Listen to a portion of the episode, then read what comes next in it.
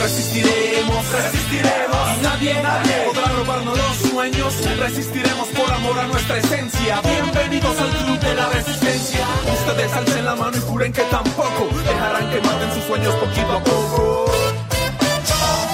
Resistiremos, resistiremos. Nadie, nadie podrá robarnos los sueños. Resistiremos por amor a nuestra esencia. Bienvenidos al club de la resistencia.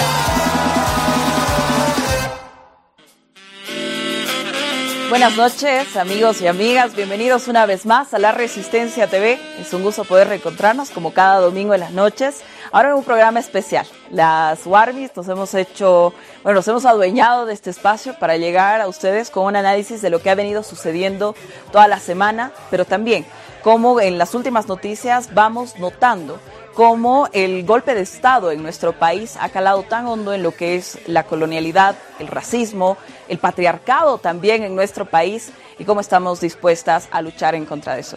Les recordamos que somos una plataforma comunicacional alternativa y estamos en nuestras redes sociales, laresistencia.info, nuestra página web donde actualizamos noticias continuamente en una lucha contra el, centro, el, cerco mediático, eh, precisamente desde una mirada contrahegemónica. También en Facebook, Twitter e Instagram y YouTube y Spotify, prácticamente todo, para que usted eh, pueda estar al tanto de todo lo que va sucediendo. Ahí me indican igual Telegram y WhatsApp, estamos en varios espacios para poder coadyuvar en esta lucha comunicacional. Doy la bienvenida a mis compañeras, estamos, como les decíamos, solo mujeres hoy. Clara Lavallén, ¿qué tal? Buenas noches, ¿cómo estás? Hola Camila y muy buenas noches a todos. Eh, feliz de compartir el espacio con mis compañeras y nada, esperamos que este programa podamos hacer un, un análisis un poco desde otro enfoque y a ver pues qué, qué nos resulta. Gracias. También está con nosotras eh, Andrea Verdesia. ¿Qué tal, Andrea? Qué gusto. Hola Camila, hola mis compañeras aquí presentes. Ahora justamente nos hemos adueñado de todo el set. Va a ser un programa de Warmis, de mujeres, combativo y seguramente polémico, como hacemos nosotras siempre. Y a ver, pues hablar de todo lo que ha pasado en la semana. Creo que ameritaba que seamos mujeres ahora porque han pasado muchas cosas que eh, han, han sido como un choque directo contra las mujeres, ¿no? Así que estamos aquí para hablar de eso. Exactamente. Y también nuestra invitada y compañera de muchas luchas, eh, Patricia Guzmán. ¿Cómo estás, Patu? ¿Qué tal? Bien, gracias. Gracias de verdad por la invitación. Yo muy feliz de estar acá, compartir con ustedes eh, charlas que hemos tenido muchas veces, debates, análisis que hemos tenido fuera de cámara y ahora pues hacerlo acá hay mucho en la coyuntura política que comentar y que analizar ¿no? desde una perspectiva crítica. Así es, y desde una perspectiva feminista también, porque es lo que necesitamos para comprender todo el entretejido que va sucediendo en nuestro país. Pero para empezar, queremos presentarles a ustedes, como es habitual, nuestro resumen semanal de las tres noticias más importantes de esta semana. Así que vamos con eso. Bienvenidos al club de la resistencia. Bienvenidos al club de la resistencia. Bienvenidos al club de la resistencia. Bienvenidos al club de la resistencia.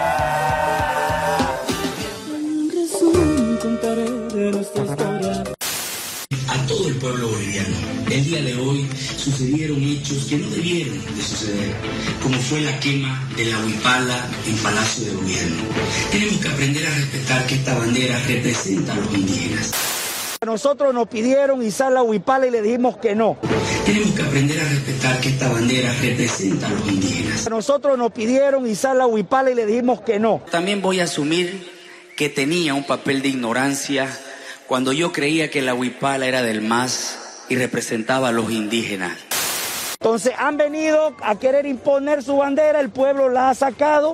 Tenemos que aprender a respetar que esta bandera representa a los indígenas. Entonces han venido a querer imponer su bandera, el pueblo la ha sacado.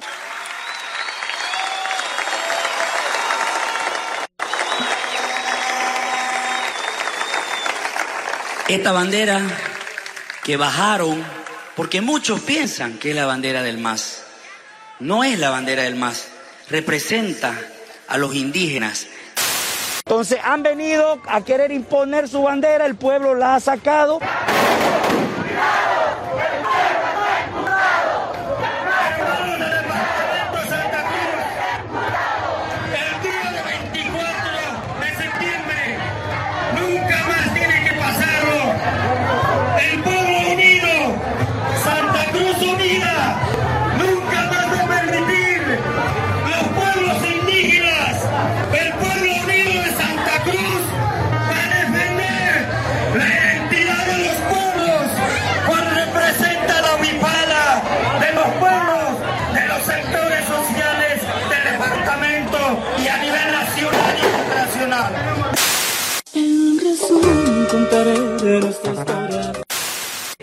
Gobierno ha tomado una medida contra todas las personas, los políticos y lo peor, con los familiares de los políticos.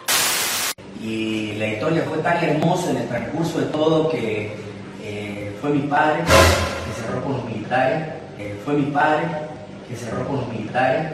Me dicen que yo había entregado plata a los militares, hasta que me diga en qué lugar, a quién le entregué dinero. Es una mentira, una falacia. Fue mi padre que cerró con los militares. Por esa razón que la persona que fue justamente a hablar con ellos y coordinar todo fue Fernando López, actual ministro de Defensa. Y fue por eso que él está de ministro de Defensa para cumplir los compromisos. La policía de la misma manera fue mi padre. Y Luis Fernando y José Luis Camacho dice, yo no hablé. Y ustedes lo han escuchado, si le da 10 segundos para atrás, mi padre fue el que arregló. Fue mi padre el que cerró con los militares para que no salgan.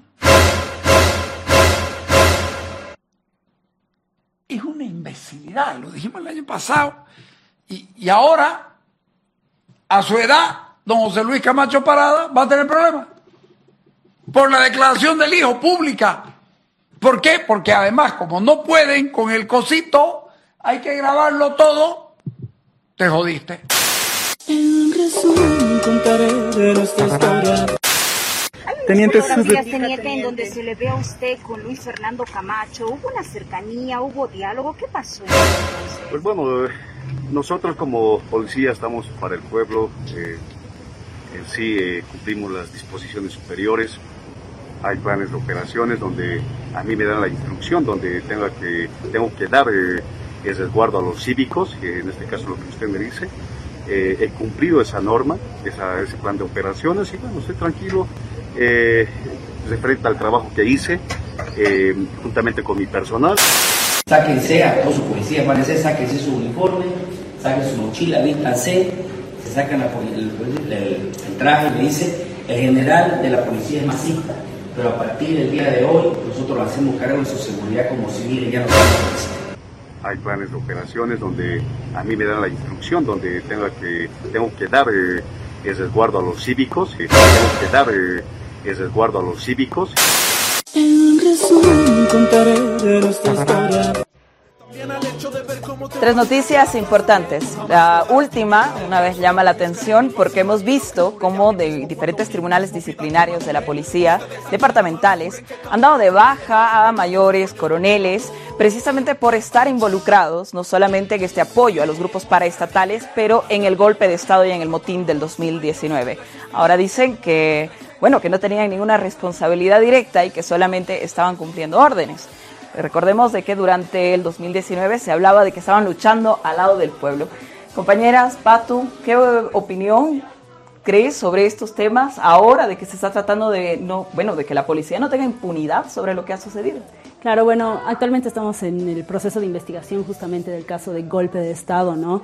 Eh, que abarca, obviamente, investigación, por ejemplo, al papá de Camacho, a los policías que han sido parte eh, del motín policial, que ha sido un hito muy importante para que se dé el golpe de Estado, ¿no? Si las Fuerzas Armadas no se daban la vuelta y si los policías no se motinaban, eh, bueno, la supuesta resistencia, eh, digamos, ciudadana en las calles no iba a llegar a nada, ¿no? Porque tampoco es que aglutinaba muchos sectores, era específicamente una resistencia supuestamente de clase media, una movilización, digamos, de clase media, ¿no? Que se oponía a aceptar eh, los resultados de las elecciones. Entonces, bueno, pienso que está este proceso de investigación es vital que se le dé eh, la importancia y que se informe a la gente desde medios como su programa claramente eh, lo que implica y quiénes están eh, implicados, vaya la redundancia, en este proceso, porque he visto lamentablemente en muchos medios de comunicación que tratan ¿no? de lavarle eh, la cara a los motines y por supuesto tratan de lavarle la cara a Luis Fernando Camacho y a su padre, que es lo que ha ocurrido la anterior semana. ¿no? Él está implicado, tiene ya eh, la citación para declarar en cuanto al tema y tiene que hacerlo, tiene que cumplir con la justicia. Pero hay un elemento ahí que no se aborda mucho, ¿no? Y ahí yo creo que podríamos entrar así en, una charla un poco más dinámica sobre, eh, está el hecho del motín del 2019, pero ese, ese amotinamiento se eh, sostenía sobre hechos de violencia desde la policía, desde los militares. Y eso eh, ha sido registrado y denunciado de que ha sido sobre los cuerpos de las mujeres. Compañeras, ustedes, ¿cómo han podido leer esa, esa realidad de esa violencia patriarcal que se ha vivido también en 2019 por parte de las fuerzas de seguridad y las fuerzas del orden? Yo creo que hay muchas pruebas de que el golpe ha sido fascista y ha sido especialmente dirigido con más violencia contra las mujeres. El primer caso ha sido el de Patricia, la alcaldesa ¿no? de Cochabamba, en la que se la se le ha expuesto a una situación de tortura pública que no ha sido condenada nunca y que más bien ha sido apoyada por la policía porque nunca la policía ha hecho nada por rescatarla en ese tiempo de la resistencia juvenil Cochala, ¿no? También eh, por parte de la resistencia juvenil Cochala nuevamente a la marcha indígena de mujeres, a las mujeres de pollera, cómo se las ha golpeado. La policía nunca intervenía directamente sobre los grupos fascistas cuando ejercían violencia sobre las mujeres. También está el caso de Patricia Hermosa, que ha sido detenida injustamente, que ha sido expuesta a un aborto natural en, eh, en, plena cárcel porque no se le ha dado la atención correspondiente durante el proceso de embarazo dentro de la cárcel. Entonces el golpe ha sido fascista, ha sido violento, pero ha sido especialmente violento contra las mujeres y sobre sus cuerpos, ¿no? Ha habido como una intención de eh, reafirmar sobre nuestros cuerpos que ellos tenían el poder, un poder que todos se han reprimido durante 14 años, tanta violencia y tanto racismo, que han tenido que exponer toda su fuerza y rudeza contra las mujeres, pero especialmente sobre nuestros cuerpos, no violentándolos, torturándolos, humillándolos. Y en ese marco, Clara, por ejemplo, no sé, o sea, cuando empezamos a hablar sobre la justicia, ¿no? Que tiene que haber después de lo que ha sucedido en 2019 sobre el golpe de Estado, todo el proceso de reparación, deberíamos estar hablando también, creen, de eh, específicamente de algún tipo de reparación antipatriarcal, de un tipo de reparación con las mujeres de nuestro Estado. Creo que sí, pero es, es un poco difícil, ¿no? Porque solamente em, tratar de repararlo desde el Estado eh, es, es, bien difícil, ¿no? O sea, el aparato estatal está en políticas de despatriarcalización, de descolonización, pero eh, eso no tiene que ver tanto con procesos solamente eh, explícitos, ¿no? sino con muchas construcciones y representaciones que tenemos cada uno de los bolivianos y las bolivianas con respecto al cuerpo de las mujeres, con respecto a las mujeres cuando hacen, eh, cuando deciden hacer política, ¿no?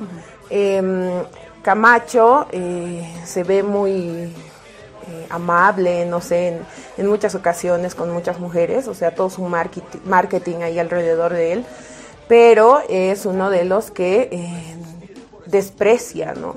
a, una de las mujeres y sobre todo en este caso Lidia Patti, que es una de las mujeres que ha puesto la cara para hacer esta denuncia por el caso Golpe, es, es pues no la encarnación de, esa, de, ese, de ese odio ¿no? exacerbado y que eso representa en realidad los policías tanto como Camacho. Y es importante resaltar lo que mencionas, Clara, el tema de que la persona, la mujer que está llevando adelante un proceso judicial por el caso golpe de Estado es una mujer, y es una mujer indígena, ex asambleísta de nuestro país y precisamente una de las personas más valientes que ha podido llevar adelante este proceso. ¿no? Eh, en ese marco también está ahí el segundo punto de nuestro resumen, el tema de eh, cómo Camacho abiertamente y sin que nadie lo obligara, dijo y alardeó, asumimos quizás porque había algún tipo de pulseta política en ese momento, igual en el, en el bloque golpista, eh, de decir de que era su eh, padre quien había cerrado. También esta, esta, esta lógica, ¿no? Yo creo que más allá de, solamente entender del, del, padre, tal, es lo que está detrás, es esa, eh, ese entendimiento del Estado, de la cuestión pública, de lo político, como una hacienda, como lo patronal. ¿Qué opinan ustedes, compañeras? O sea, ¿creen que, esa lógica que se viene reproduciendo desde la colonia hasta ahora eh, puede ser parte de lo que de, explicar cómo Camacho actuó, cómo las familias de las élites políticas, políticas actúan? Claro, ¿no? Eh, a ver, Camacho representa, es, es la, su persona en sí, representa todo lo que ha sido un Estado colonial, machista, patriarcal y conservador, porque no nos olvidemos del rol de la religión también aquí en sus discursos, ¿no? Que en los cabildos se pone a rezar, que estaba con el rosario, creo, no sé qué. Entonces, obviamente, Camacho eh, personaliza todas estas fuerzas, digamos, conservadoras en la política y, su forma de hacer política, por supuesto, es el ejercicio de esto, ¿no? Es racista, es colonial, es patriarcal, vuelvo a decirlo, y bueno, por ejemplo, su lógica eh, de hacer política en su declaración en la que él mismo implica a su padre en el golpe de Estado, em, corresponde a una lógica totalmente oligárquica, ¿no? Y por eso es que decimos que los movimientos que han acontecido en ese momento han sido movimientos elitistas y oligárquicos porque corresponden a esa lógica de tener el poder económico y participar por el poder económico en la política, como si fuera el Estado un espacio privado, ¿no? De administración y de beneficio propio también para, obviamente, grupos eh, elitistas, ¿no? Y grupos cercanos a él, empresariales en este caso, ¿no? De Camacho. Y poder romper con esa lógica es, bueno, obviamente es complejo, ¿no? Pero... Eh, ¿Cómo, ¿Cómo, podemos analizar, digamos, esas rupturas o esos, esas resistencias también a estas lógicas de hacer política durante el golpe de Estado y también lo que nos queda después de eh, el, bueno, durante el golpe de Estado, lo que nos queda después, pero también lo que ha significado resistir a todo eso en eh, la construcción de un proceso de cambio. Andrea, ¿cuál es tu opinión, digamos, sobre, sobre eso? Yo creo que eran un, cúmulo de personas de cierta élite tan pequeño que no veían realidad y que hasta el día de hoy no ven la realidad de Bolivia y que solamente viven para defender sus, uh, sus, eh, su clase y todo lo que le da beneficios a su clase, que no han visto la realidad del país y no van a seguir viéndola. Si vemos, si, creo que Camacho es como el estereotipo de todo el acumulado de estereotipos negativos en una persona, ¿no? Y especialmente en un hombre, es machista, es es racista, es, es el peor político de la vida, es, es, es, es un cúmulo por eso de, de, todos los estereotipos negativos que puede tener una persona, ¿no? Y eh, no ven la realidad profunda del país. Yo creo que ellos pensaban que el MAS nunca más iba a volver al poder y por eso tan abiertamente decían después que sí habían negociado con policías, que sí habían negociado con militares, que si querían lo podían volver a hacer y han recibido un manotazo, ¿no? El 18 de octubre, justamente este mes, con el 55% de la población diciéndoles, no, no es lo que queremos, tú no eres lo que representa Bolivia, y que se ha establecido, creo, durante toda la campaña, o sea, una campaña donde el militante se ha apropiado de la campaña porque justamente ha visto cuán... Eh, cuán conservadora iba a ser una restauración fascista en el país, que iba a afectar a, gran parte, ¿no? no solamente a los masistas, sino que iba a afectar a, eh, todos. Han visto grupos de tal vez mujeres que al principio eran más, eh, un feminismo más neoliberal, pero que se han visto afectadas también. María Galindo, que ha ido a uno de los cabildos y que le han gritado para que baje de, de testera y recién se ha dado cuenta de lo que estaba pasando en Bolivia. Y así han habido grupos después de que se han dado cuenta que la restauración iba a ser conservadora, fascista y que iba a afectar a toda la población, ¿no? Sí, sí, Clara, ahora el 7 de octubre eh, Camacho está citado a declarar, precisamente por eh, el caso de golpe de Estado, pero hay una narrativa de persecución política. Ya se ha hecho casi en un término de amenaza de que Santa Cruz va a salir a las calles. Bueno, algunos ahí de creemos han dicho que toda Bolivia va a salir a las calles. Eh, a ver, para un poco complementar eso, eh, mientras revisábamos el material veíamos cómo el alcalde eh, de Santa Cruz, de la Sierra, Johnny Fernández, era expulsado ¿no? del recibimiento que le hizo la gobernación a la marcha indígena, por ejemplo. Eh, y hay que tomar en cuenta de que Santa Cruz de la Sierra es una de las ciudades con bastante masa poblacional, eh, pero han decidido votar no por eh, un candidato aliado de, Camacho, ¿no? De, creemos que es su partido político. Y que en su misma ciudad se, se excluya a su alcalde, yo creo de que es una muestra de que el señor Camacho no está hablando de toda Bolivia cuando dice de que ante la persecución política eh, va a salir toda Santa Cruz o toda Bolivia, ¿no? Eh, creo que sabemos a quién, a qué grupito pequeño se está refiriendo y son, bueno, los terratenientes, ¿no? Eh, son todos estos, no sé, tal vez hasta algunos banqueros que tengan el poder económico, quienes van a salir en realidad. Y vamos a entrar en detalles sobre eso, amigos y amigas, después del corte. Queremos entender qué significa esa marcha indígena, quiénes participan y por qué está ligado también a cuando hablamos de esta, esta última semana sobre eh, la huipala. Después del corte, volvemos con eso. No quiere dormir, hoy voy a re, reírme de todo por nada. Continuamos este domingo por la noche en La Resistencia TV. Es un gusto poder compartir estos espacios de análisis, de diálogo con ustedes desde diferentes perspectivas. Sabemos de que necesitamos recontarnos lo que ha sucedido en nuestro país en este proceso de recuperar, consolidar la democracia para todos y para todas. En el primer bloque hablábamos un poco sobre estos, eh, este resumen, ¿no? De eh, lo que ha significado el agravio a la Huipala el 24 de septiembre y las repercusiones que ha tenido en el pueblo cruceño. Eh, grandes movilizaciones que salieron a defender y días después también la llegada de los pueblos, de, de un grupo de pueblos indígenas del Oriente, precisamente hasta la ciudad de Santa Cruz. Solamente como breve contexto, esta marcha partió sin un pliego petitorio, sin una claridad de lo que se estaba demandando. Uno ahí se preguntará, eh, entonces, ¿cómo convences a las personas a marchar sin la claridad de lo que se está exigiendo? De todas maneras, esta marcha tuvo una división en diferentes etapas, también en la incorporación de Amparo Carvajal, quien fue claramente denotada como una activista política, más allá que una activista de derechos humanos, llevó a eh, esta repercusión de división.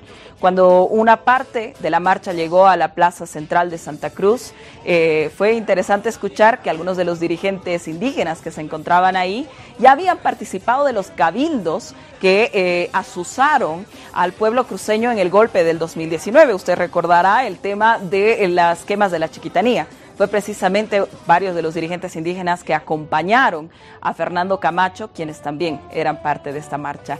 Pero bueno, queremos entrar en este análisis sobre lo que ha significado, qué actores están involucrados, eh, porque resalta que en la historia de las marchas indígenas que ha habido en nuestro país, ninguna ha llegado a Santa Cruz. Todas llegan hasta la sede de gobierno y tienen un pliego petitorio.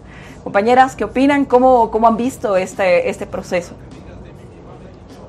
Bueno, seguimos en, el mismo orden, comienzo. Eh, bueno, creo que es importante aquí apuntar eh, sobre lo que estábamos hablando en el anterior bloque. Identificar eh, actores nos ayuda para saber a qué corresponden en realidad sus movidas políticas, ¿no? Entonces, lo decíamos, Luis Fernando Camacho es una persona patriarcal, colonial, racista, ¿no? Y ratifica esto con el hecho de la huipala que además, obviamente, su forma de, él representa toda esa, esa lógica em, eh, conservadora en la sociedad boliviana y racista.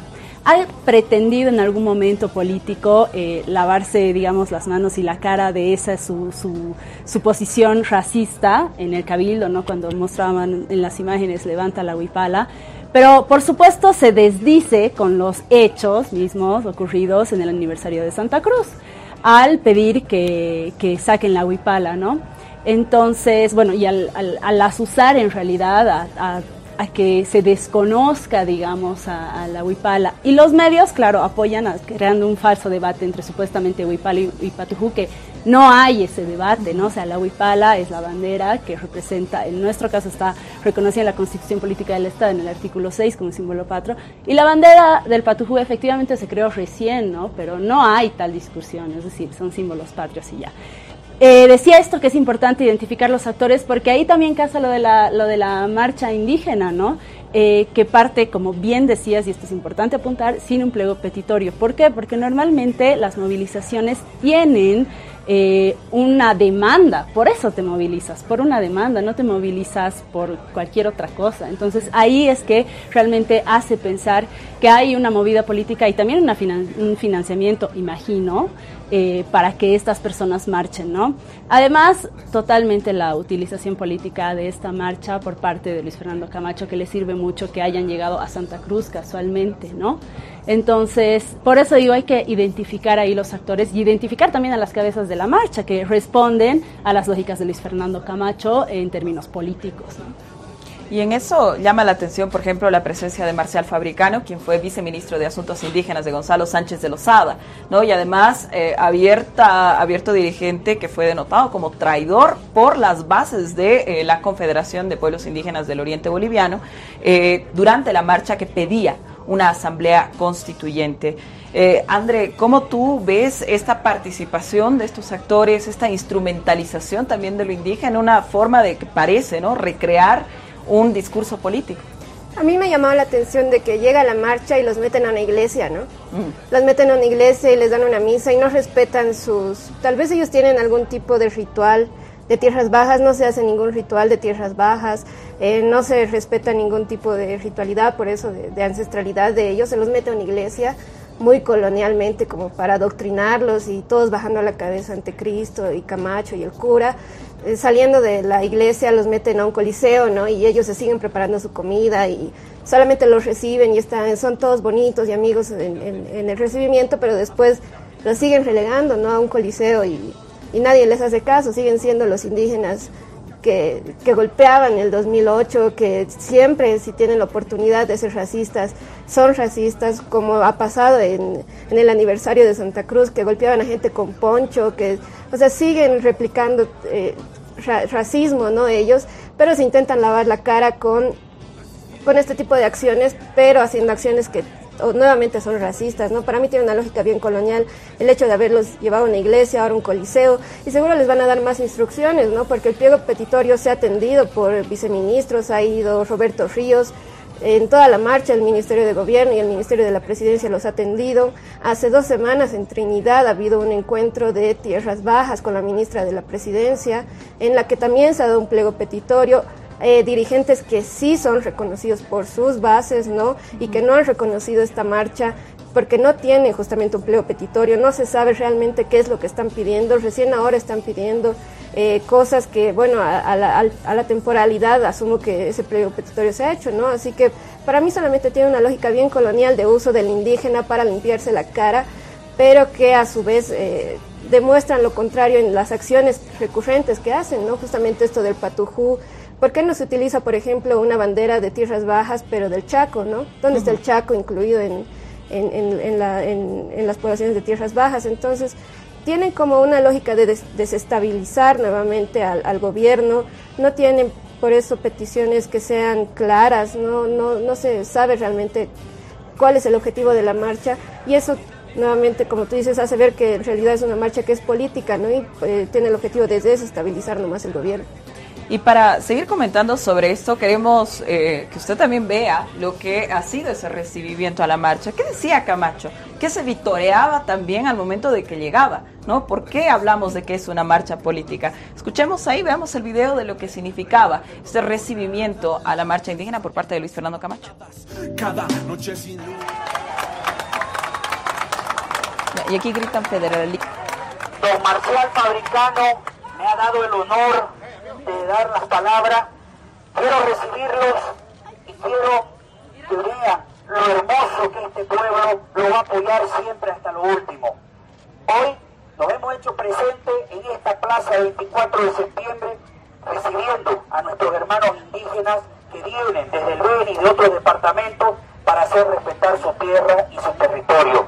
Sepan a todos y cada uno el cariño, el respeto, la admiración por la grandeza que ustedes han tenido de hacer ese recorrido. Este pueblo los acoge con mucho amor, cariño y respeto a todos y a cada uno de ustedes que hoy día nos honra con su presencia en esta histórica Plaza de Armas.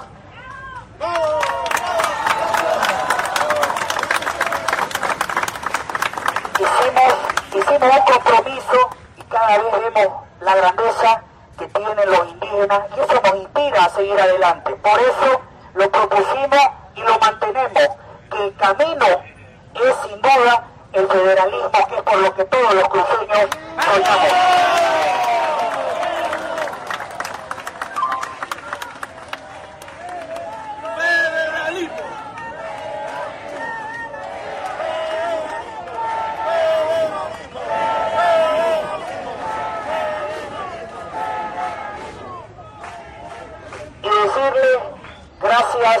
a nuestro presidente de la Asamblea, a nuestros asambleístas de los cinco que han dado una resolución de la Asamblea como huéspedes ilustres de este departamento que lo recibe con las manos abiertas, con mucho cariño, mucho agradecimiento. Querido Roberto, digno representante de los pueblos indígenas, hoy más que nunca debemos estar unidos que esta, esta guerra, esta guerra de principio, esta guerra de valores, también la vamos a ganar. También la vamos a ganar. ¡Vamos! Ahí viene la señora Amparo. Gracias, gracias por estar aquí y acompañarnos. Gracias a todo el pueblo cruceño de verdad por estar aquí el día de hoy y darle ese recibimiento. Don Marcial, cuente con este hombre firme y con este pueblo noble para todo. Reunámonos para empezar a dibujar el futuro de la Bolivia que queremos. Muchas gracias. Y escuchábamos a Luis Fernando Camacho, dos elementos que resaltan. Primero, está claro de que está en una guerra y segundo, el federalismo. Hace dos eh, semanas atrás, aquí desde la Resistencia TV, estuvimos hablando sobre cómo esta marcha no contaba con un pliego petitorio y cómo algunos voceros indicaban de que era algo que se iba construyendo sobre la marcha. Bueno, se llega ahí a la Plaza 24 de septiembre y se habla sobre federalismo. Clara, en, eh, en general, los pueblos indígenas del mundo siempre hay una forma de cómo se los incorpora en, en, la sociedad, ¿no? O sea, de cómo se los hace parte, entre comillas. Y es si es un indígena malo o si es un indígena bueno, ¿no? la lógica del salvaje bueno y el salvaje malo. ¿Se te viene algo de eso a la cabeza cuando lo escuchas a Camacho? Sí, sí, sí. Em, creo que para abordar un poco ese tema hay que eh, entender de que el golpismo, todas estas personas que se han agrupado eh, para realizar el golpe, han aprendido bien, ¿no? Y en muy poco tiempo. ¿Por qué? Porque tenemos un gobierno que se autodenomina indígena, ¿no? Eh, además legítimo, durante 14 años, que ha gobernado este país. Y resulta que ahora ellos quieren también a su indígena, ¿no? Entre comillas y eh, reciben a esta marcha, como decía la Andre, em, ahí yo no he visto ninguna expresión de ese pueblo indígena, ¿no? Más solamente como a, un, a una persona a la que invitas, bueno, le haces pasar, le sirves, no sé, un plato de comida y luego la despides. Cuando eh, lo que los pueblos indígenas han pedido, y por eso se ha modificado la constitución política del Estado, era pues que ellos querían tener soberanía, ¿no? el derecho a decidir sobre sus tierras, sobre qué, cómo eran sus usos y costumbres, sus tradiciones, su cosmovisión. Em, y, eh, pero estos indígenas pues han tomado una posición política y por eso han logrado tener un gobierno de 14 años. Entonces ahora Camacho lo que está haciendo es prácticamente, bueno, estos indígenas tienen su huipala, ¿no? En su lógica. Entonces ahora yo me voy a traer un grupo de indígenas además que tienen ahí eh, denuncias por corrupción varios de, esos, eh, de esas cabezas. Y les voy a poner también su bandera, a ver qué más tenían los otros, ¿no? Ah, si quieren eh, un, un pliego petitorio. Entonces, está él mismo armando, y por eso digo, ha aprendido muy rápido en muy poco tiempo, ¿no? Y a ellos sí los recibe, pero cuando el vicepresidente, nuestro vicepresidente indígena, quiere izar la huipala, eh, no le dejan, ¿no? Y ahí está el video del resumen en el que él mismo se, se desdice, ¿no? Entonces, eh, ¿quién, cómo? Y yo creo que esa es la, la, la idea fuerte para hablar sobre el patriarcado, que no es solamente sobre los cuerpos de los indígenas, sino también sobre el cuerpo de las mujeres, ¿no? Pero ahí están esos sujetos, una vez más, eh, siendo tomados en cuenta en cuanto le son funcionales a su discurso. Y justo sobre eso también en la semana, eh, precisamente una mujer indígena de Tierras Bajas, Pacífica Melgar, quien es representante de la Confederación de Mujeres Indígenas del Beni, eh, dejaba una cuestión clara, ¿no? Ella era parte del trabajo que se está haciendo con las mesas técnicas es parte de este trabajo de poder llevar todas las necesidades que existen en salud. Por ejemplo, el hecho de que eh, las mujeres en el, área del TIPNIS ¿no? no pueden acceder a un parto si es eh, con atención médica, si es porque no tienen acceso ¿no? A, vías de llegada hasta postas sanitarias, por ejemplo. ¿No? Entonces, eh, Pacífica Melgar, lo que ella mencionaba y tenía claro era de que esta marcha ¿no? No se estaba llevando adelante con el diálogo de las cinco eh, subcentrales indígenas del Beni, ¿no? Sino de que había sido determinada con, por ejemplo, Marcial Fabricano. Y ahí justo uno empieza a revisar ¿no? Todo lo que, lo que significó Marcial Fabricano y ve algunas declaraciones de la propia SIDOB en 2002 cuando se lleva adelante la marcha indígena por eh, que reclamaba la Asamblea Constituyente, ¿no? Recordemos ahí en épocas de Gonzalo Sánchez de Lozada y eh, en realidad Marcial Fabricano va a negociar con el Parlamento de ese entonces, ¿no? En nombre de la marcha indígena para decir de que no necesitaban una asamblea constituyente con igualdad de participación, sino solamente algunos elementos de la reforma de la ley INRA, ¿no? Entonces, ¿qué pasa cuando ya tienes todo ese bagaje, ¿no? Ya tienes eh, representantes que vienen eh, haciendo exactamente lo mismo durante tantos años. Y no sé, ustedes compañeras si se acuerdan, pero no hace mucho tiempo, en la marcha del TIPNIS, donde se comienza también a izar y se empieza a ver más a menudo la bandera blanca con el patujú y algunos dirigentes de que también hacían esta distinción del indígena bueno y el indígena malo, ¿no? Y las clases medias salen a apoyar muy fuertemente a esa lógica porque ahí ya se pensaba en, en lo indígena como y en su reserva y en su lógica así muy colonizada. Y eso también tiene un, un aspecto patriarcal. ¿Qué opinas, Pato, sobre eso? Por supuesto, el, tema aquí es que, bueno, se ve desde estos grupos eh, como Camacho y otros que han sido característicos, ¿no? En Bolivia, al, al indígena, a todo el movimiento indígena se lo ve de manera totalmente colonial, ¿no? Eh, y ahí ves, o sea, para apuntar, por ejemplo, el discurso eh, de este mismo Rómulo Calvo, que es el presidente del, Comité, Pro Santa Cruz, yo no sé si estaba ahí recibiendo también la marcha indígena, ¿no? Pues Cuando les dice que eran eh, salvajes, les dice, específicamente les dice que eran salvajes, ¿no? Y se rectifica en eso, o sea, dice que los que estaban bloqueando en ese momento, el 2019, el, el 2020, perdón, eran salvajes.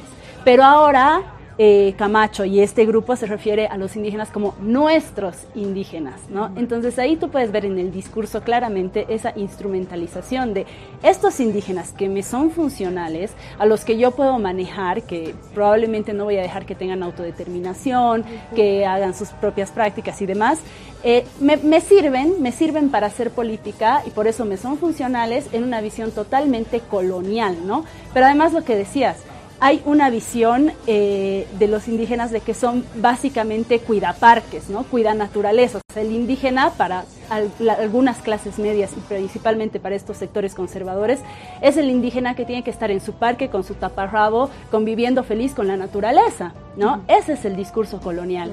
Cuando en realidad eh, los indígenas en nuestro país lo que siempre han luchado y lo que siempre han pedido es la autodeterminación y por supuesto el poder gobernar nuestro país y por eso es importante el, proceso del MAS, ¿no? Por eso llega con, con, tanta aprobación, porque Bolivia es un país pues estrictamente indio, digamos, indígena, ¿no? Y, necesita obviamente que ser gobernado por la mayoría de esta población. Luis Fernando Camacho se da cuenta de esto y trata de eh, sumarlos, pero de una manera totalmente funcional, ¿no? Sin reconocer lo que verdaderamente implican las luchas indígenas históricas en nuestro país.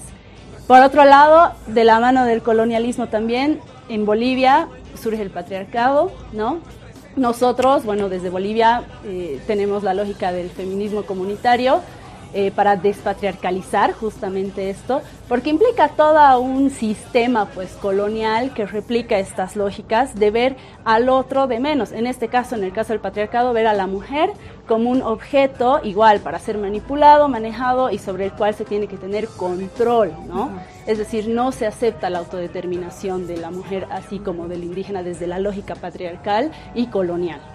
Y André, en eso, ahorita antes de cerrar este bloque, eh, desafíos, despatriarcalización, descolonización, proceso de consolidación de la democracia. ¿Van de la mano? Yo creo que sí, creo que si vemos hace 50 años eh, que la mujer vote, que el indígena tenga tierras, era como algo que no era un problema, ¿no? Era algo que no iba a pasar. Y actualmente eh, hay cuestiones que son netamente de mujeres, de indígenas, de temas de democracia, de derechos que son sobre nuestro cuerpo, sobre las tierras incluso, que tal vez ahora se ven como hace muchos años el pedido de voto o de, tenencia de la tierra, ¿no? Se ven como que es algo muy lejano, pero que con el que a largo plazo van a tener que suceder, tienen que pasar, tienen que haber este el tema del aborto, por ejemplo, tenemos que tener, ah, yo creo que a largo plazo va a haber una ley para legalizar el aborto, el tema de los indígenas, el tema de la despatriarcalización, creo que el Estado en sí mismo es patriarcalizador y además es además colonial y, romper esquemas desde el Estado creo que no es lo principal. Entonces, si no comenzamos desde las bases o desde nosotros, no podemos esperar mucho del Estado, ¿no? Por eh, cómo está constituido el propio Estado. Me quedo con esa idea, André, para volver con nuestras conclusiones después de esta pausa. Estaremos precisamente hablando sobre eso, cómo nos deconstruimos, cómo somos hacemos praxis de lo que es la despatriarcalización y también de luchar contra la colonialidad que está inmersa en la sociedad y en el Estado en sí mismo. Después de la pausa volvemos. Entramos rápidamente a nuestro último bloque de conclusiones aquí en la Resistencia TV. Precisamente somos un grupo de jóvenes eh, que venimos trabajando en una plataforma comunicacional alternativa contrahegemónica y para luchar contra el cerco mediático. Ya para ir cerrando, Clara, tu conclusión sobre todo lo que hemos hablado. Bueno, em, justo hemos pasado el 28 de septiembre, eh, es que es el Día de Acción Global para un aborto libre, seguro, legal, seguro y gratuito. Y es importante hacer esta reflexión desde nuestra propuesta como país, ¿no? Eh, de la despatriarcalización. Eh, porque no es solamente eh, hablar de estos temas así tan grandes como lo que hemos abordado del tema de Camacho, la marcha indígena, ese rechazo al indígena, pero sí me junto con ciertos indígenas, porque eh, pasa lo mismo y son esas mismas lógicas las que se reproducen en pequeño, ¿no? Y en nuestras relaciones como mujeres, y por eso eh, hoy nos hemos animado a hacer este programa como mujeres, porque son temas que nos corresponden hablarlos y asumirlos, ¿no? Yo creo que en algún momento vamos a tener más espacio para hablar sobre el 28 de septiembre, pero es necesario ver que en esa parte se hace la praxis, ¿no? Como vos decías. Andrés, ¿cómo concluyes? Eh, yo creo que eh, algo que nos ha enseñado el golpe de Estado es que cuando el fascismo llega a sociedades, llega con una rotunda violencia, ¿no? Sobre eh, poblaciones que son vulnerables, especialmente mujeres indígenas, niños, ancianos. Y creo que a partir de eso y de haber, desde haber recuperado la democracia y ahora tener un gobierno que representa justamente a poblaciones vulnerables, tenemos que trabajar justamente para eh, promover derechos de la mujer y de los indígenas, ¿no? Para que cosas como las que han pasado durante el golpe no vuelvan realmente a pasar. Durante 14 años pensábamos que un golpe de Estado era algo que nunca más iba a volver a pasar en nuestra historia porque era algo que no estaba en nuestra memoria como jóvenes tal vez, pero es algo que sí puede volver a pasar y hemos visto el daño que hace a, en general a, una, a una nación, ¿no? Entonces, ahora sí hay que pelear, creo, y no solamente por eso eh, estar esperando que el Estado haga todo por nosotros, sino desde las bases organizarnos para reforzar nuestra lucha, nuestros derechos, que justamente paremos los temas como los las temas desestabilizadores como los que propone siempre estén en la agenda de Camacho, ¿no? Entonces yo pienso que eso es lo principal que nos ha enseñado esta semana, como que siempre está latente las amenazas de un nuevo golpe y cómo tenemos que estar preparados para frenar, ¿no? Acciones fascistas. Así es. Patu. A ver, creo que tenemos que aprender de nuestra historia, ¿no? el 2007-2008 habíamos vivido una lógica igual con estos golpes cívicos prefecturales en Santa Cruz que tenían estas mismas lógicas racistas, ¿no? Ahora, en el golpe de Estado, eh, lo que hemos visto es la instauración de un proyecto político conservador y eso la gente, yo creo que lo tiene claro, por eso ha votado finalmente por el MAS, pero hay que tenerlo claro, no es un proyecto político conservador que viene, por tanto, de la mano del racismo y de la lógica del negar derechos, del no derecho, ¿no? Entonces, obviamente, ante los avances, digamos, en pro de... Eh, diferentes derechos, diferentes grupos que ha habido eh, durante los 14 años del gobierno del MAS. Estos grupos, eh, bueno, se oponen a eso, reaccionan, son grupos reaccionarios, ¿no? A este tipo de derechos y instauran esta su agenda conservadora, racista, claro, la maquillan eh, en, alguna oportunidad, pero es eso, ¿no? Es, es el retroceso de los derechos de, de las mujeres, de los indígenas y demás. Importante creo, el reto que va vamos a tener que asumir en algún momento como sociedad y como Estado, es el debate, sí, de también ampliar los derechos para las mujeres y reconocerlos como el derecho al aborto, el, libre, seguro, gratuito, como una política desde el Estado, como pasa en muchos estados. Eh, Siento, sin embargo, que lamentablemente no estamos listos para abordar ese debate porque no se entiende bien a qué corresponde, ¿no?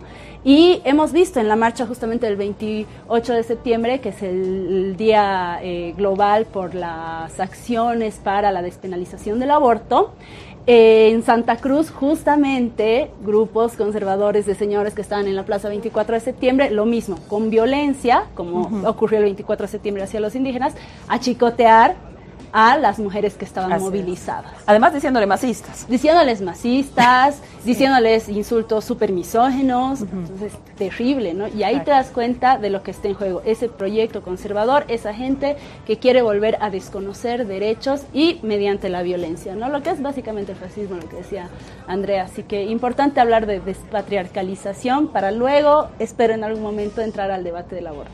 Así es, eh, yo creo que lo que han abordado compañeras es, es precisamente el tejido de un hilo conductor que es la soberanía.